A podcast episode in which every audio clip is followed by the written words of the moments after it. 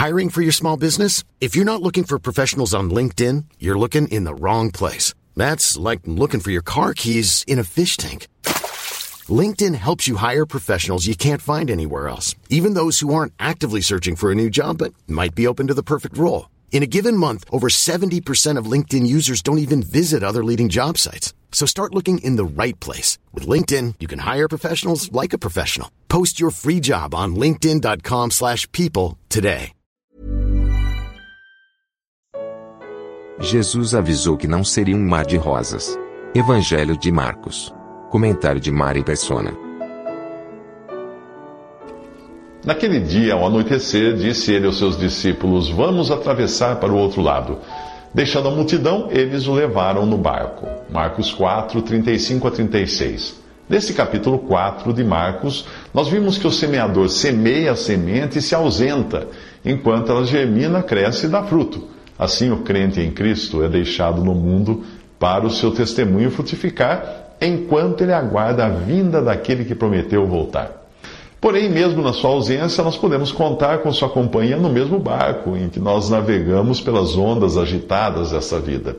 Se um dia você decidiu crer em Jesus como Senhor e Salvador, também deve ter decidido que era bom segui-lo, aonde quer que fosse levado por ele. Afinal, quem seria mais digno de confiança do que aquele que morreu e ressuscitou por você?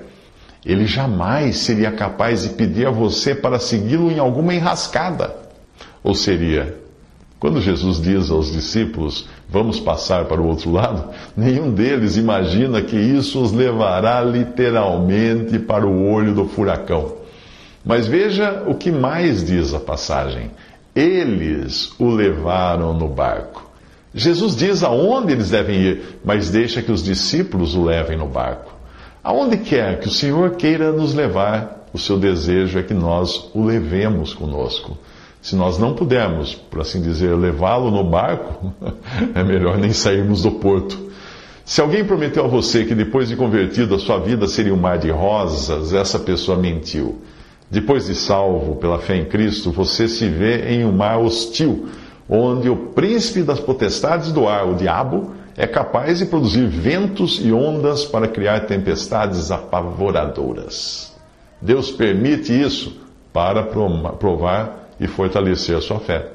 Se nós dermos uma olhada no próximo capítulo, tudo fará sentido. Satanás não queria de modo algum que Jesus chegasse lá, porque era onde ele iria libertar um homem possesso de uma legião de demônios. Não havia lugar mais seguro para os discípulos estarem naquele momento, além do barco abatido pelo vendaval e pelas ondas. Eles estavam com Jesus e Jesus estava com eles.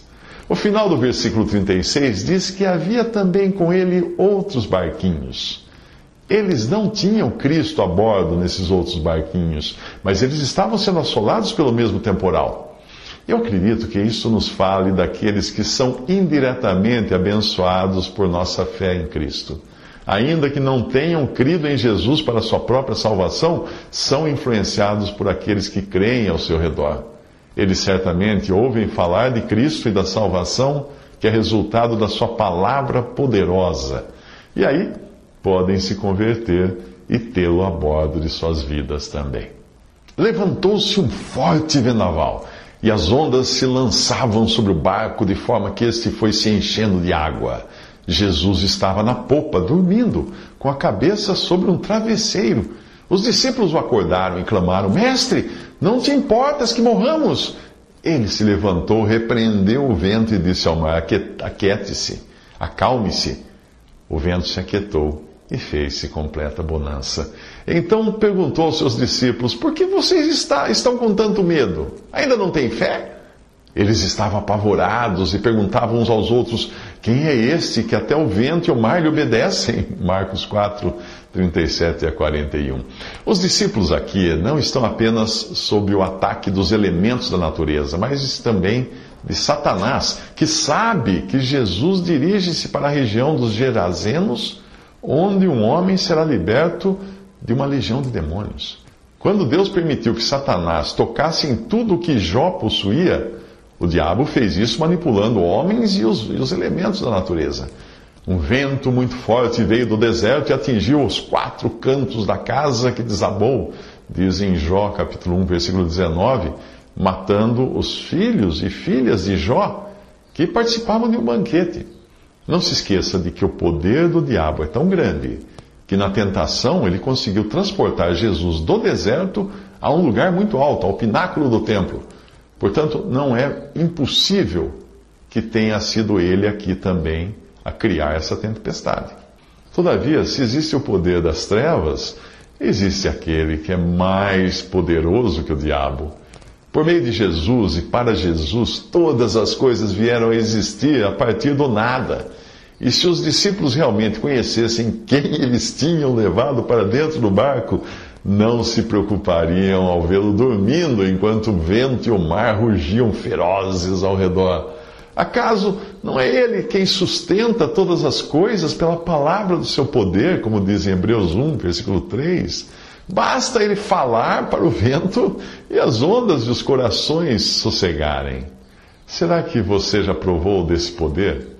Quando uma passagem da Bíblia foi suficiente para aquietar o seu coração? Não andem ansiosos por coisa alguma, diz a palavra de Deus, mas em tudo pela oração e súplicas e com ações de graças, sejam, se apresente os seus pedidos a Deus. E a paz de Deus, que excede todo entendimento, guardará os seus corações e as suas mentes em Cristo Jesus. Isso está em Filipenses 4, de 6 a 7. A Bíblia fala da paz de Deus. E a Bíblia também fala do Deus da paz em Filipenses 4:9. Você não pode ter uma sem a outra. Sobre Cristo na cruz caiu a tormenta do juízo divino por causa do pecado. E Deus oferece fazer as pazes com você somente se você crê em Jesus. Caso contrário, a previsão do tempo para a sua vida é de uma eterna tormenta. Os discípulos ficam surpresos e atemorizados diante daquela manifestação de poder que saiu dos lábios de Jesus, que fez o vento e o mar sossegarem. Ele se levantou, repreendeu o vento e disse ao mar: Aquiete-se, acalme-se. O vento se aquietou e fez-se completa bonança. Então perguntou aos seus discípulos: Por que vocês estão com tanto medo? Ainda não têm fé? Eles estavam apavorados e perguntavam uns aos outros: Quem é este que até o vento e o mar lhe obedecem? Marcos 4, 39 a 40. Se você crê realmente que Jesus na cruz pagou por você a pena que era devida ao pecado, então já tem a sua salvação assegurada pelo sangue derramado no Calvário. Acaso haveria algo ou alguém com maior poder? Sabemos que Deus age em todas as coisas para o bem daqueles que o amam, dos que foram chamados de acordo com o seu propósito, em Romanos 8, 28. Não é pouca coisa você ter sido predestinado por Deus para ser conforme a imagem de seu filho. A ordem dos eventos é a que o apóstolo Paulo descreve nesta passagem da carta aos Romanos. Preste atenção, pois aqueles que, primeiro, de antemão conheceu. Também, segundo, os predestinou para serem conformes à imagem do seu filho, a fim de que ele seja o primogênito entre muitos irmãos. E aos que predestinou, também, terceiro, chamou. E aos que chamou, também, quarto, justificou. E aos que justificou, também, cinco, glorificou. Romanos 8, 29 a 30. Ah, dirá você, mas eu não acredito em predestinação.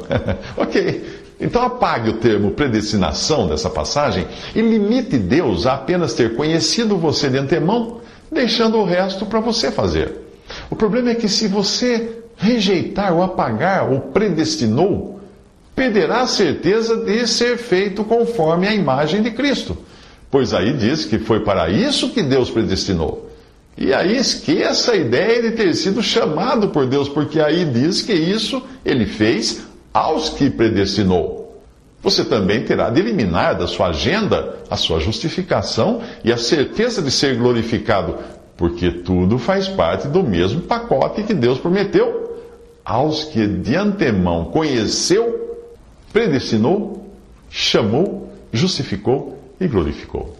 Ao duvidar da capacidade de Deus, é a vez de ele lhe perguntar: Quem é você, ó homem, para questionar a Deus? Acaso aquilo que é formado pode dizer ao que o formou: Por que me fizeste assim?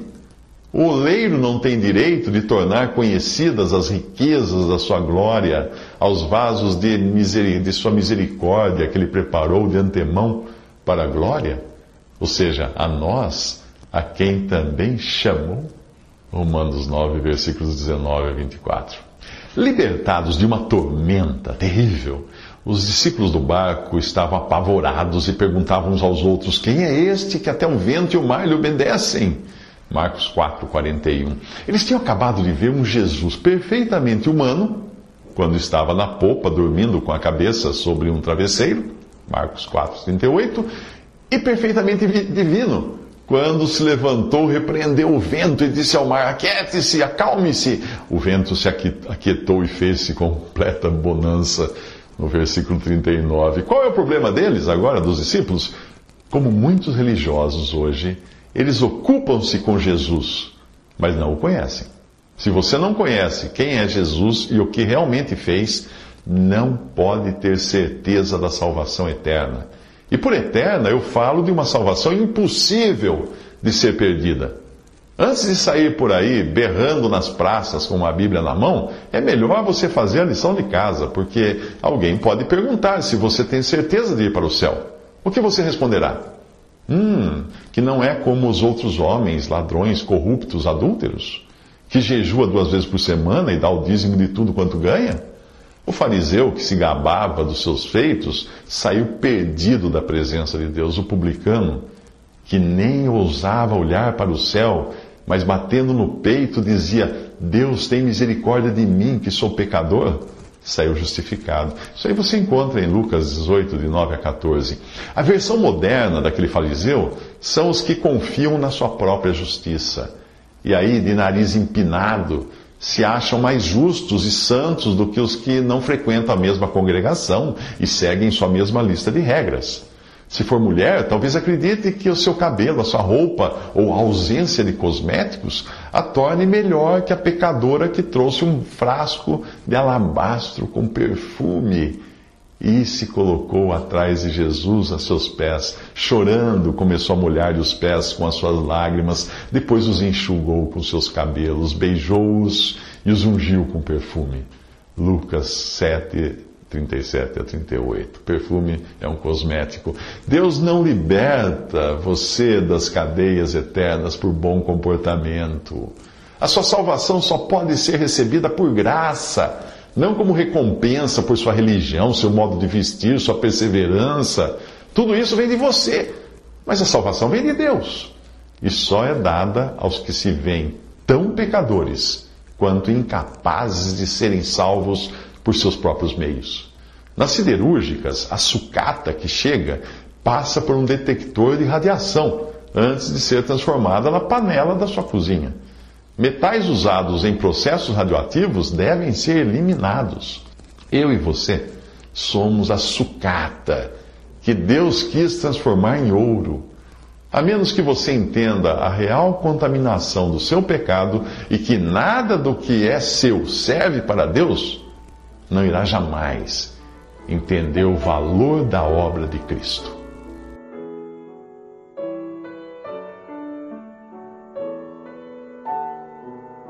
Visite respondi.com.br. Visite também 3minutos.net.